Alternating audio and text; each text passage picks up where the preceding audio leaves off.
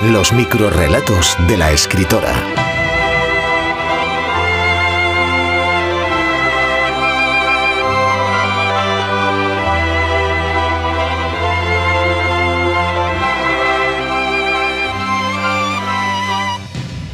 Al solete. Una de las cosas que más me gustaba hacer era tomar el sol en la playa. Me podía pasar horas y horas tumbada tostándome por cada lado de mi yo. Me relajaba escuchar a los niños gritando, las peleas de los padres aprovechando la lejanía de los niños, disfrutando en el agua con sus flotadores de colores y formas extravagantes, los gritos de las abuelas desesperadas cuando los nietos se alejaban demasiado de la orilla, oler con la ventisca las cremas solares y los aceites de coco barato del supermercado de turno.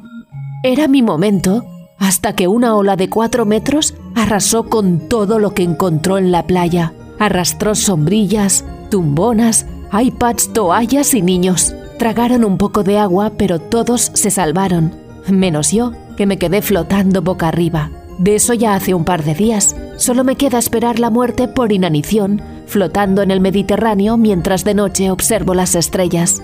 Dudo que pueda recuperar mi status quo porque no me puedo girar.